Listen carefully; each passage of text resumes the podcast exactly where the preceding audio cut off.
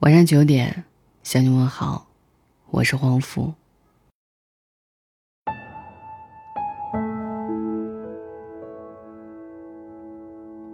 昨天我有个朋友去看了杨千嬅的演唱会，发了一条朋友圈：“原来我非不快乐，只我一人未发觉。”林夕说，这句词是他写过最悲凉的歌词。这句词藏在1997年发行的歌曲《再见二丁目》中，演唱者是大家熟知的杨千嬅。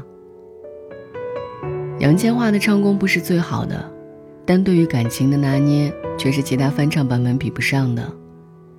无力的低吟，等不到的悲情，歌里那浓浓的哀愁，萦绕在每个字句之间。这首歌是杨千嬅成名曲，二十年后我依然觉得。再见二丁目是千嬅最好的作品。林夕也因为这首歌成为最爱杨千嬅的那个人。他曾说过：“我认识千嬅是因为再见二丁目，当我听完她演唱，就开始对她偏心。不是每个歌手都能得到我真的最好的词。我当千嬅是我身上一块肉。正因为如此，才有人说。”林夕把最好的词给了杨千嬅，把最真的情给了王菲，把哲理思考给了陈奕迅。这首最好的歌创作的灵感却有些偶然。一九九五年，林夕在二丁目的一家唱片店等人，苦等几个小时，有人还是没来。他孤独地走在东京街头，有风吹来，林荫道的柏树却一动不动。满街的脚步也失了声音，只剩一片寂静。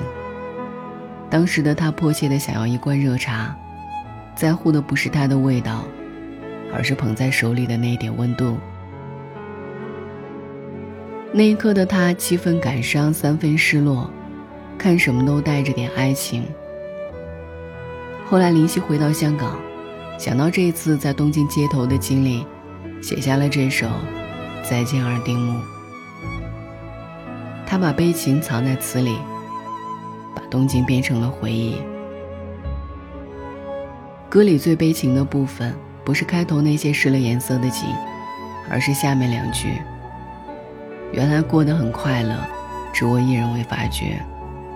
原来我非不快乐，只我一人未发觉。”这两句话听起来有些奇怪，明明快乐与否，自己应该是最清楚的那个人。怎么到了最后，只有我一人未察觉？林夕在后面做了解释，因为你还没忘掉渴望，没能忘掉他不在身边的事实。冯唐曾经说：“我要用尽我的万种风情，让你在将来任何不和我在一起的时候，内心无法安宁。”这句话的前半句成了很多人的写照，最后两句。成了我们的写照。大多数人的故事以期待开始，由悲剧收场。我用尽了全身力气，最后无法安宁的却是自己。看着你依旧过得平静，有些难受，有些不平。我爱你三个字，说出来终究不关你的事。你还在想他？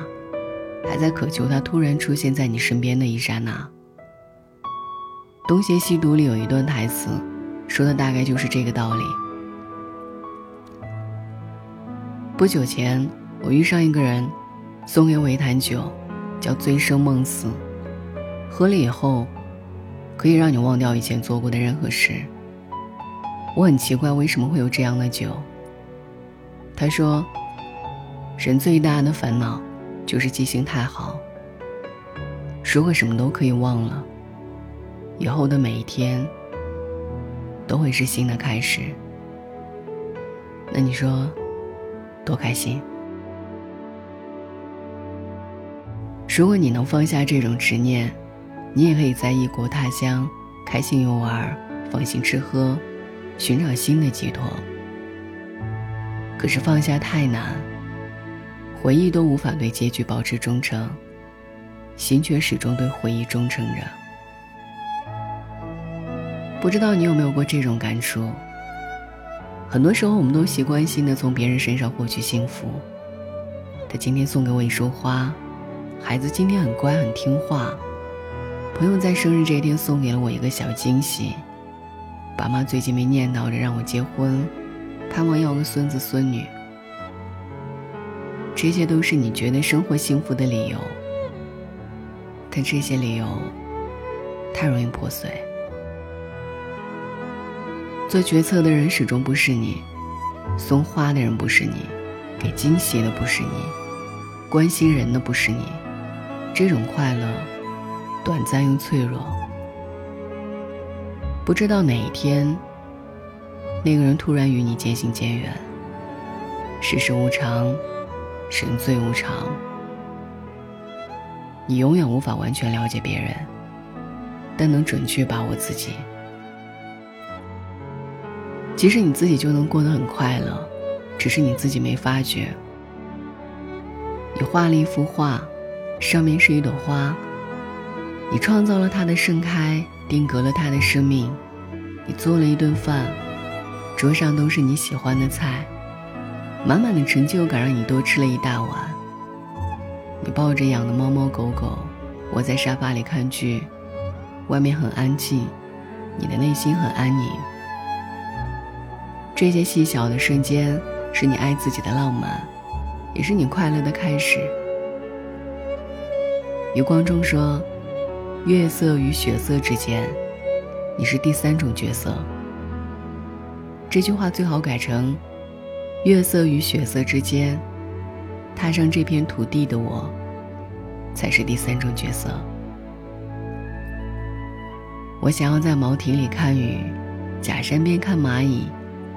看蝴蝶恋爱，看蜘蛛结网，看水，看船，看云，看瀑布，看自己开心大笑的样子。很多时候，自己才是那一个能给自己幸福的人。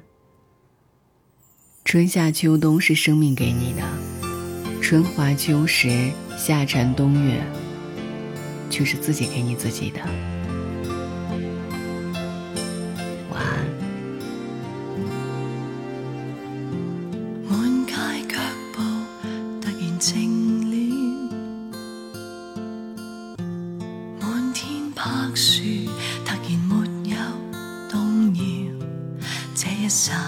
我只需要一壶热茶吧，那味道只是什么？